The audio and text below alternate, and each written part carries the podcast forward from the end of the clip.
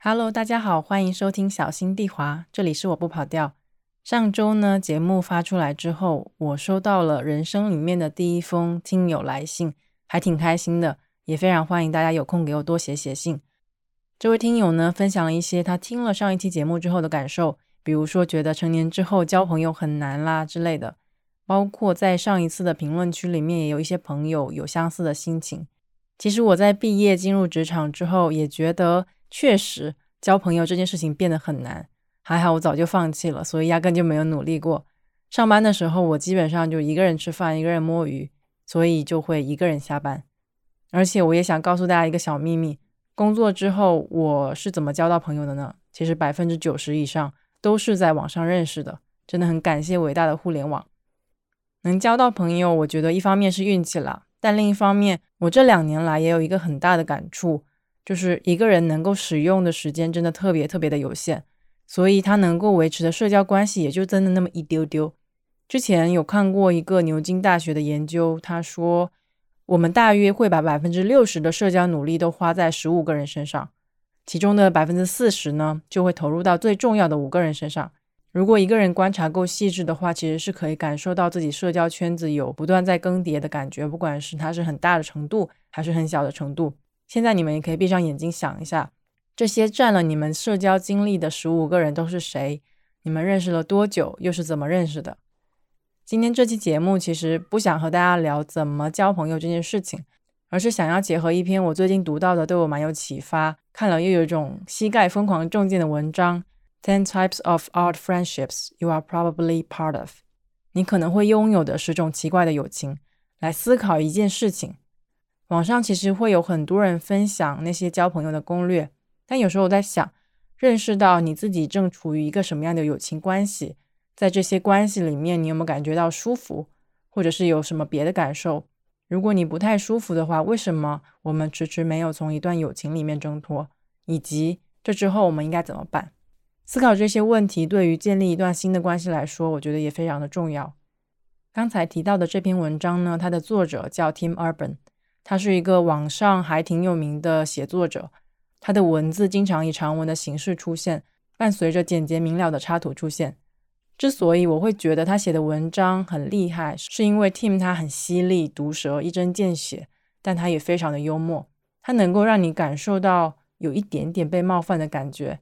这其实也是因为他非常的懂你，像是这篇我提到文章呢，就让我频频感慨，Tim 真的是我的嘴替。原来那些让我感觉没有那么舒服的友情关系里面，背后可能都有这样那样的原因。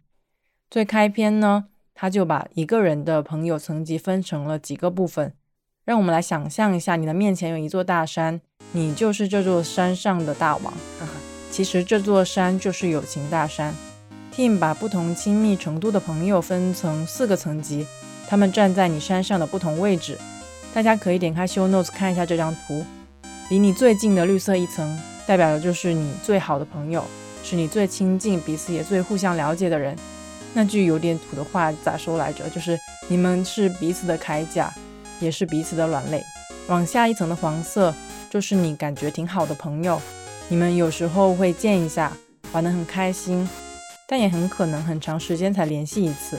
再往下面一点，橘色的那一层，站在这里的人可能不是你的真朋友，你可能从很多渠道认识了他们，但也只约着见过一两次，一起喝过一杯，下一杯都不知道什么时候会发生，可能是明天，也可能是十年后。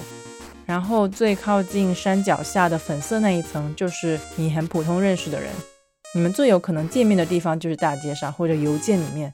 那些寒暄啊、交往啊，有时候都是迫于一些社交压力或者工作往来。其实你们一点都不熟，除了被放到这些山上的人，剩下的一些人其实就是你生命里的陌生人嘛。所以这个图其实非常的有意思，因为每一个人心里可能都有这样的一座友情大山，只是结构都不太一样。比如说我的话，可能是什么层级都会稍微平均一点的人，但有的人呢，可能就是除了最亲近的人之外。几乎没有什么朋友，也不和别人交往，所以他的山上就会看起来绿油油的。在这些友情关系里面，如果让我们来画一个坐标轴，x 轴代表友情的健康度，y 轴表示你享受友情的程度。稍微简单粗暴的来划分一下，一段友情可能就落到这四个象限里面的其中一种：健康且很享受，健康但不享受，享受但不健康，不健康也不享受。Tim 呢把这个图称为 Does this friendship make sense？这段友情合理吗？其实除了健康且你很享受的友情之外，其他三种都不算特别理想。其中呢，Tim 列举了十种典型的奇怪友情。我们现在就来感受一下 Tim 的洞察力。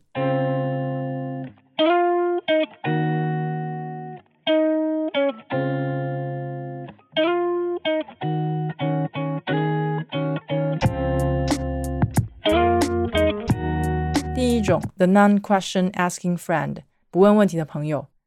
这种朋友指的就是那些不会问你问题，约等于其实对你没有好奇心的朋友。这个我非常非常的有共鸣，我的脑海里面顿时出现了某些人的头像，然后还有一个画面，就是我和一个朋友可能面对面坐着，这个人的性别，对不起，真的比较经常是一位男性，他就会自顾自的讲他的事情，从来不问你的问题。比如说，你可能今天和他说啊，我出去玩了，即使你的眼神里面充满了那种，哎，快问我去哪儿啦，他也不会给你一点机会的那种人。当然，也有人会说，你那么爱讲，你不会自己讲出来吗？但我举这个非常简单的例子，只是想说，如果你对一个人没有最基本的好奇心，即使一个人再有表达欲，可能最后都会全都吞下去。我还遇到过另外一种情况，是一个人看似拥有着好奇心，但非常的虚假。我把这个称为虚假的好奇心。他确实可能是问你问题了，但最终的目的还是为了谈论自己，而不是在真正的关心你的想法。有一个很极端的例子，就是我之前和一个人出去旅游。结果几乎百分之九十的时间都是这个人在自我陶醉的前提下和我进行交流。那时候我当然觉得特别痛苦啊，但是还比较年轻嘛，那时候没有勇气打断他。现在想想，我真的应该掀桌而去。不过这种情况也有好的一面了。Tim 就遇到了一个互相不询问私人生活的朋友，但他们会在一些别的事情上面有思想的碰撞和共鸣，其中也不乏一些有意思的对话。只是最后还是会缺少一些亲密性嘛？但我觉得这种关系也非常靠运气吧，很难得。即使不交流私人生活，我现在要是遇到那种完全对我的想法没有好奇心的人，我真的宁愿一个人玩。第二种情况还挺有意思的，它叫 the friend in a group you can't be alone with under any circumstances，就是那种不管什么时候你都不能和他单独相处的群组里面的朋友。我想知道你们有没有那种三人小群？我感觉这种友情就非常容易发生在这种三人的小聚会里面。你们的关系几乎是依靠另外一个人建立起来的，所以一旦你们有机会单独相处，比如说那个中间人去上厕所，剩下的两个人其实心里还挺尴尬的。就像 Tim 他画的，三个人一旦变成了两个人，剩下那两个人就会下意识的开始摸手机，或者是讲一些那种飘在空中都没有落地的话。我这个尴尬怪真的非常的有共鸣。其实也不是说不能和对方做朋友，而是好像谁都没有踏出那个勇敢的第一步，更了解对方。所以这种友情就会停留在那种需要建立在另外一个人在场的基础上。但我还是不得不感慨一句：群聊万岁！第三种朋友，the non-character breaking friend you have to be on with。这里的 on 其实用的很奇妙，它指的是那些。你只有处于某种状态下才能与之相处的朋友，Tim 呢把这种模式称为一种友情小品。最经典的案例就是，你可以想象在一些班级里面或者办公室里面，很爱开玩笑的开心果人士。一般的相处模式是这样子的：他说了一个笑话，然后你就说哈哈，太好笑啦。这个反应呢，其实不是附和，可能真的也很好笑。但这个交流模式最厉害的地方就在于，它非常的安全。一个人说的话被另外一个人接住，而不是丢回去或者扔掉。有一种可能的情况就是，如果你和他说一句“好冷哦”，或者是切另外一个话，让他的包袱掉在地上，他的天似乎就会塌下来。我认真的想了一下，我的生活里面有没有这样的朋友？我其实没有想到特别具体的，但是我确实会处于那种哦，我希望对方觉得安全的状态里面。也就是说，我会去让别人感觉良好。有点讨好别人的成分，可能是我幻想了这样一种，这个人有一堵那种隐形的围墙，他有一些不能够被冒犯的情况，但这种情况下真实的情感也可以流动起来，但是好像就没有办法让对方更进一步。这段友情的描述就让我发现，我还有蛮重的社交包袱和焦虑。我可能也在一些交往的关系里面建了一堵墙。我想看到对方高兴的样子，也想让对方喜欢我，但可能忽略了别的情绪的交流非常重要，也可能低估了对方的情绪承受能力。第四种，the double obligated friendship，一种对于双方来说都属于义务的友情。这个描述还挺神奇的。你们有没有经历过那种每次你和一些人聊天，结尾都是啊，我们下次约，我们下次约，然后说完就毫无音讯。一直一直拖延，好不容易真的约了一次，但是你早上一睁开眼，你对这次的见面没有任何的兴奋感，你就觉得哦，今天要去做一个任务的感觉。我这两年其实有几次这样的情况，哎，没有好好的拒绝。有一些我很欣赏的人，可能就是大家说想见面嘛，但是每次一真的提到的时候，就啊，真的没有什么兴趣，只是话赶话嘛，就比较难回绝。确实，就像 Tim 说的，有时候见面成了义务。然后这个友情对应的插画真的特别的好笑，是是那种两个人坐在一张桌子的两边，双方戴着镣铐一边吃饭的画面，真的非常的形象。就是没有人勇于表达那种很暧昧的、很模糊的感受，就是哎，好像不太想见面啊那种。实际上这个行为也需要背负很多的社交压力，所以这种健康的局面就迟迟没有办法被打破。我感觉最悲惨的就是这种友情呢，可能会持续很久，而且久到离谱。接下来这个有点唤起我的青春回忆，《The Half Marriage》一半的婚姻有点难翻译啊。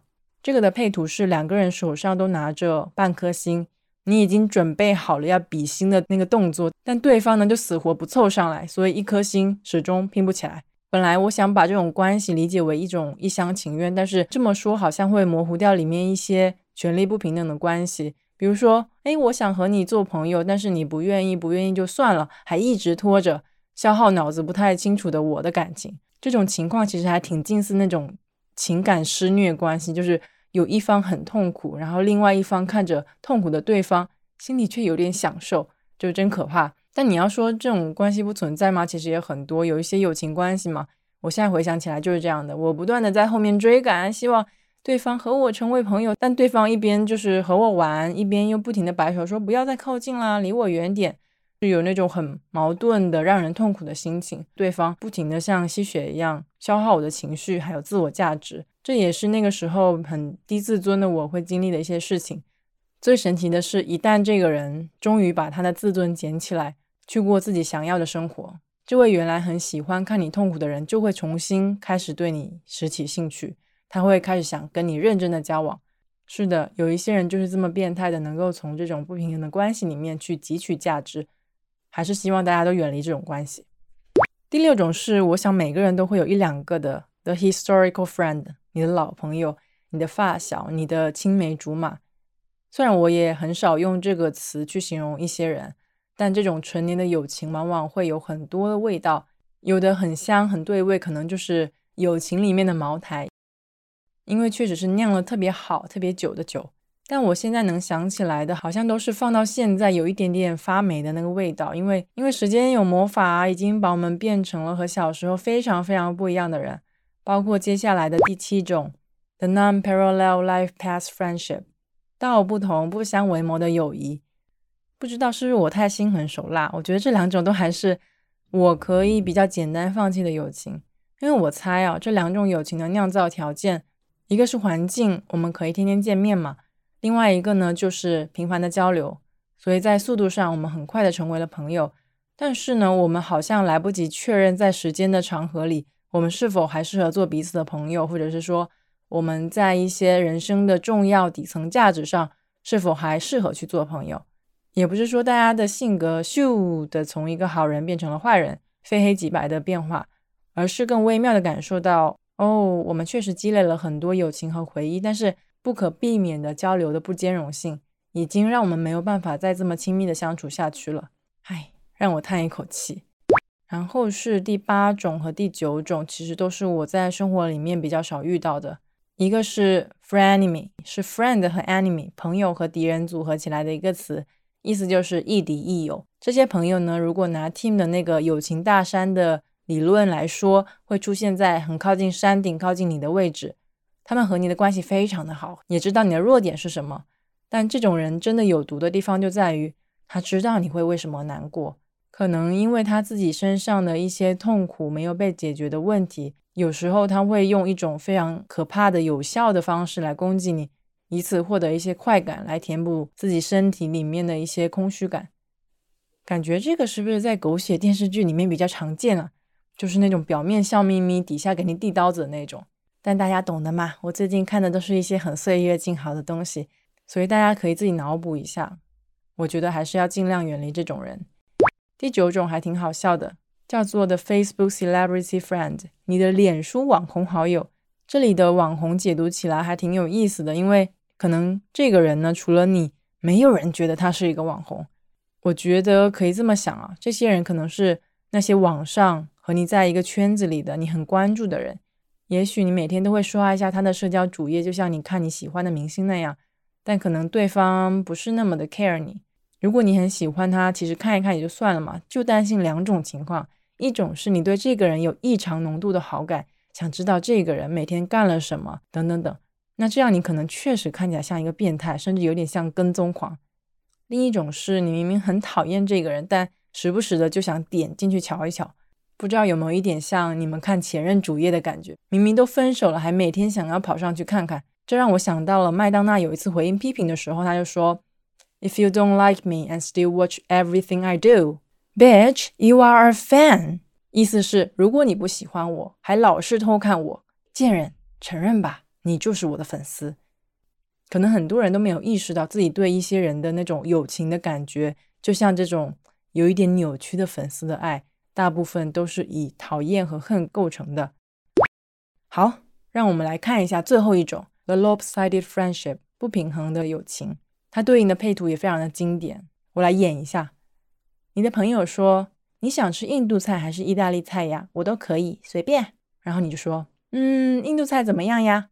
结果对方说：“呃，印度菜好像有点恶心，不然吃意大利菜吧。”我只能说，这幅图非常形象地展示了那些嘴上说随便，但实际上总是否定你的选择的那些人。所以这里的不平衡，其实就是一种广泛意义上的在一些关系里面双方地位的不平等。我感觉其实要做到五十五十的平衡，当然是非常难的。但比如说，一个人如果在关系里面有百分之七十到八十的话语权，你对他的感受会是怎么样子的？你大部分的选择可能会被否定，你说话说到一半可能会被打断。甚至你的情绪也没有办法自由的去表达。我想了一下，在我比较亲近的朋友里面，好像没有这么对待我的人。但是如果你不确定自己是否处于这样的关系里面，Tim Urban 他还提供了一个可以参考的实验，叫做 Mood Determinator Test。这个实验呢，其实就是以谁的情绪为决策基准的一个实验。比如说，你和你的朋友在一起，在想说要不要去一个地方玩，然后你们的心情其实是截然相反的。你心情比较好，想去；你的朋友心情不好，不想去。在这个情况下，作为想去玩的那个人，可能你的反应是：哎，你会有点害怕你的朋友生气，想说不然算了，然后你就陪着他，直到这个人的情绪恢复。但如果你们的心情倾向对调一下，你变成了那个心情不好的，而朋友是那个心情好想去玩的。如果这个时候你忽略了自己的坏心情，再一次的配合对方的积极情绪，把你负面的情绪硬扭成正面的。而且，如果这种情况发生了不止一次，那么很有可能你的朋友在这段关系里面确实处于一个拥有比较多权利的位置。如果你仔细想想，其实也挺可怕的，因为它意味着在一段关系里面，如果你一直需要去配合一个人的心情和感受，没有办法表达真实的自我，很委屈，只能压抑自己的情绪，后期呢，很可能就会变成我刚才也提到过的那种很一厢情愿的受虐、施虐的关系里面。为了个人的心理健康，我想每个人都需要认真的思考一下，是否还要继续这样的一段关系。以上呢，就是 Tim Urban 他总结的十种奇怪的，可能会让你微妙的感受到不太舒服的友情关系。最后呢，他也提供了一些他个人的看法。他说要远离烂人，把时间和精力真正的贡献给那些位于第一象限的、很健康的，也让你很享受的友情里面。可能听到某一些。友情的描述，你会隐隐约的感觉到，哦，原来那个叉叉叉对我来说就是这样的朋友，或者是你也像我一样会开始反思自己在一些友情里面是不是也成为了那种让人感觉不太舒服的人。在某一些朋友的眼中，是不是也是那种有点有毒的朋友？老实说，我觉得 Tim 他的建议其实挺好的，但也挺轻巧的。虽然我很佩服他的洞察力，他能够把一些很暧昧的、难以定义的友情关系阐述的很具体、很精确，让人非常有共鸣。但是如果一个人跟你说：“哎，你你跟他绝交，或者是你不要再跟他玩了。”我说的不是那种青春期你和朋友吵架，然后你们有点赌气的说“哼”，不然绝交的那种非常绝对的再见。而是你们在变成朋友之后，确实过了一段时间，积累了一些共同的回忆。假设你没有过度反思的话，你真实的感觉到有些关系不是那么的健康，或者是说你没有享受在其中，那你应该怎么样？一边对自己说我要远离烂人，然后一边真的采取行动和对方告别。就像学校没有教过你怎么去建立一段关系一样，根本就没有人教我们如何暂停或者结束一段关系。我们的文化里面缺少一种结束友谊的脚本，没有那种可以通用的公式啊，没有万能的对话模板啊。每个人的情况也完全的不一样。那我自己来说，在很长的一段时间里面，特别是大学毕业之前吧，我都属于那种打引号的很珍惜朋友的老好人。如果朋友跟我说要出来玩吗？我说好啊。朋友说要不要去这个地方？他做出了一个选择，我说好啊，以至于大家都会格外的信任我，会和我分享很多事情，经常找我玩。但其实对于我来说，我也并不是说想要成为那种哦看起来朋友很多的受欢迎的人，也并不想要成为总是接收别人意见的那一方，或者配合别人。出于某种你可以说自卑、低自尊，或者是呃讨厌自己的原因，我特别不擅长拒绝别人，即使是我已经意识到我可能哦我已经不太想和这个人见面了。但是会有一种行为上的惯性。我第一次意识到，哦，原来只要你想，你有勇气，你不怕别人怎么看待你，你就可以不继续维持一段友情关系。这个是在一次我和大学老师吃饭的时候，我有点忘记为什么聊到了，但当时他就和我说，他也有那种很多因为在同一所学校认识的朋友，但是后来因为各种各样的原因，比如说刚才提到那十种情况里面的任何一种，慢慢的他也不去联系对方了嘛。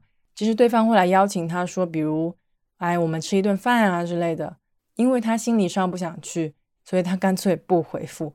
对方即使再来一次、再问、再找，他也直接无视掉。这样听起来，可能有人会说，这个也太没礼貌了吧？怎么连回复都不回复啊？我部分同意这样的观点吧，但当时我带入的完全是我的老师的视角，我在想，哇，这也太猛了吧！这是一招看起来很安静、很沉默的方式，但它也非常的简洁有力。对于长时间都是讨好型人格的我来说，其实这个做起来还挺困难，因为我感觉不回复晾在那边好难受啊，就是你会很担心别人怎么看你。那个时候我老师说的这段话，就让我发现，原来如果你不想继续一段关系，你真的不回应就可以了。当然，不回应也有不回应的后果嘛。我觉得在东亚文化里面有一种特别被高估了的美德，就是忠诚。他们会说忠诚于朋友、爱人、家庭、工作，还有那个什么，以至于你就会想：哎呀，我都投入了这么多时间、这么多精力，有一天我确实是想结束这段关系了，就会特别担心别人怎么看你。这个也经常出现在那种评论区里面啊，别人会这样骂人。所以我在想，思想包袱这么重的老中人，应该也有很多人是很害怕成为别人眼中那种。无法维持友情的人吧。不过呢，尤其是在这一年，我看到大家越来越重视 say no 的重要性，还有尊重个人情绪的重要性。不管是在什么方面，比如说我最近看到了我的朋友重旭，他写过这样一条动态。我现在觉得，对任何一种伤害自己的关系，最好的处理方式就是切断。不靠谱的同事、不讲道理的老板、时刻传播负能量的朋友或者恋人。被恶习拖入深渊且屡劝不改的亲人，都要想尽办法远离，甚至都不需要什么客观不客观，只要自己觉得无法接受，那便该了断就了断。引用完毕。虽然我不是完全同意他的观点啊，但我在想啊，即使是性质上没有那么恶劣的关系，其实你也永远有权利随时走开。我上一次暂停一段关系是在半年前，而且不是友情爱情，是和我的心理咨询师。你可能会想，心理咨询师应该还好吧，不想做就不做喽。但这件事情对我来说真没有那么简单哦。当时这段心理咨询也大概持续了半年吧，我能够比较明显的感觉到自己身上一些变化。我更了解、尊重也接纳自己的感受了，自我攻击的频率也变低了。但是在房间里那头更大的大象面前，我觉得即使是心理咨询也非常难帮我解决问题。所以我在想，我想先暂停一段时间的心理咨询，我要一个人探索看看。我不知道怎么和心理咨询师说我要结束这段咨询。当时我的感受就是我有点愧疚啊，因为我们都做了半年的心理咨询了，他是不是也在期待我们继续见面？我应该怎么说出口呢？我就思考了一段时间，也断断续续的和他表达过这样的情绪。就在我们最后一次见面的时候，我再一次我放下心理包袱，勇敢的提出了这件事情。他看起来还挺冷静的，他就问我说：“为什么之前会觉得愧疚、不好意思，真的提出来？”我后来才发觉，我好像又担心我让别人失望了，不符合别人的期待，不是那个打引号的完美的来访者。其实，如果你把这段关系换成一个销售员和顾客，是不是挺合理的？因为你今天来买菜，明天你不想买了，你就不来，很合理。但是因为心理咨询是一种让你和心理咨询师站在一块儿，一起探索一些。你还没有弄清楚的面向自我的问题，这之间有一些情感交流，就让我很难把我和咨询师的关系当成是那种纯粹的消费者和服务提供商的关系。所以我心里那块石头就经常卡在我的喉咙里面，觉得如果我结束了这样的关系，对方会受伤，然后会不喜欢我。把这些话说出来，其实也有一点点羞耻感。嗯，所以我还是会把对方的情绪放在我的前面吧。那个时候，这也是我之前在一些别的关系里面会经历的情绪。当然，现在偶尔还是会有了，但那一次我就真的鼓起勇气说，我很感谢这半年的陪伴，但是我感觉就是我们近期最后一次见面了。那时候他也很充满善意的肯定我的情绪和决定，他说祝福我，所以那个时候我真的是感觉我向前迈进一步了。而且我觉得，即使这个关系暂时告一段落了，他给我带来的那种陪伴、引导还有启发，一直是到今天我还特别感激和珍惜的。但话说回来啊，我还是想重申，就是我相信很多人想要结束一段让他们犹疑的关系，不管是什么样的关系啊，其实都非常非常的困难。相当于你要给自己充值很多很多的勇气，才能允许一个人从你的生活里面离开，获得一些在没有那个人的情况下，一些久违的呼吸新鲜空气的自由。即使是他已经在你的生命里留下了一些痕迹。你还是要给自己一些时间去处理一种丧失感嘛，就是那种内心空落落的感觉。所以我觉得有犹豫、怀疑、踌躇都是非常正常的。不知道大家有没有看过电视剧《俗女养成记》？这是一部我很喜欢的电视剧。然后我也看了一些原作者江娥他的书和采访。他之前就在一个采访里面提到，有一份他经历了很多痛苦和忍耐的工作，在最后离职的时候，大家都觉得哦，你已经想好了嘛。看起来很坚定，但事实并非如此。他坦言自己也有很多拉扯，很多忐忑，就像罗马并不是一夜建成的。然后他有一段话是这么说的：“不需要义无反顾地推翻什么东西。现在所有的纠结、坦荡都有正当的意义。果决服务的是别人。如果你还没有明确自己到底要什么，就先服务自己。你的纠结摆荡是为了服务自己。”我就觉得他说的很好啊，也适用于很多我们踌躇不前的时刻。所以啦，如果你还没有想清楚自己需不需要去暂停或结束一段友情关系，那么你就可以给自己更多的时间，等那个想法真的开花结果。别人再怎么劝你，给多少看起来非常有道理的建议，很可能也只是他个人的误解。不做出选择，同样也可以是一种选择。这次即使没有结果，换个思路想，没有结果也是一种结果嘛。只要慢慢的达到自己想要的状态就可以了。要记得，鼓起勇气往前一步，可能就是自由。但是达不到也没关系，这个是你自己的游戏，你想怎么玩就怎么玩。好了，今天的情感节目就做到这里喽。不知道大家有没有什么共鸣或者不同的想法？非常欢迎你们在评论区里面留言，或者是给我的邮箱写信哦。邮件地址在 show notes 里面。非常期待和你们的交流。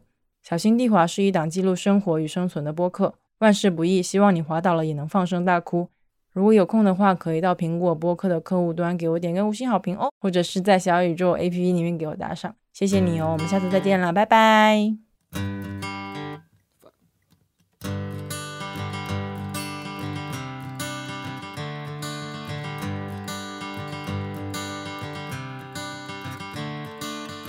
Another turning point, a fork stuck in the road.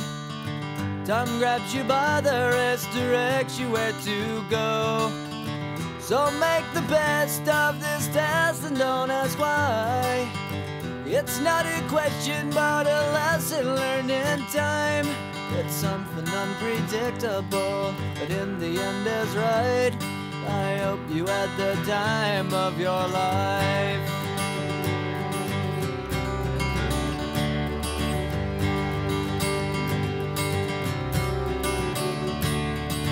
So take the photographs and still frames in your mind.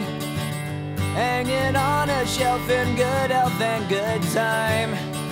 Tattoos and memories and dead skin on trial. For what it's worth, it was worth all the while. It's something unpredictable, but in the end is right.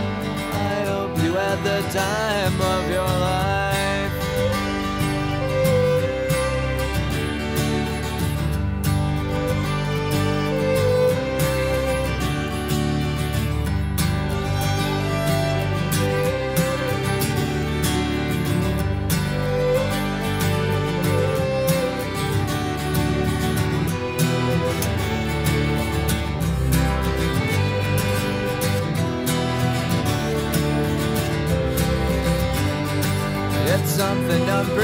Unpredictable, but in the end it's right.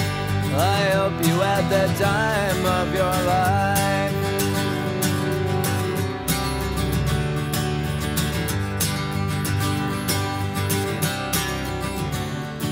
It's something unpredictable, but in the end is right. I hope you had the time of your life.